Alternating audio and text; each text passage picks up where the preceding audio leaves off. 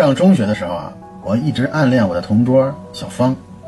为了和她套近乎呢，我就把她的那水杯盖啊，偷偷的拧得特别紧，这样的话呢，我就有机会呢来帮她拧开。等到毕业的时候呢，小芳对我说：“大强啊，其实拧紧杯盖这事儿呢，我一直都知道是你干的，只是呢，我一直没有说破。”我听到后刚要解释，他接着又说：“因为呀，我觉得你学习不好，人长得又丑，手劲儿练大点呢，这样以后啊搬砖就不会输在起跑线上了。”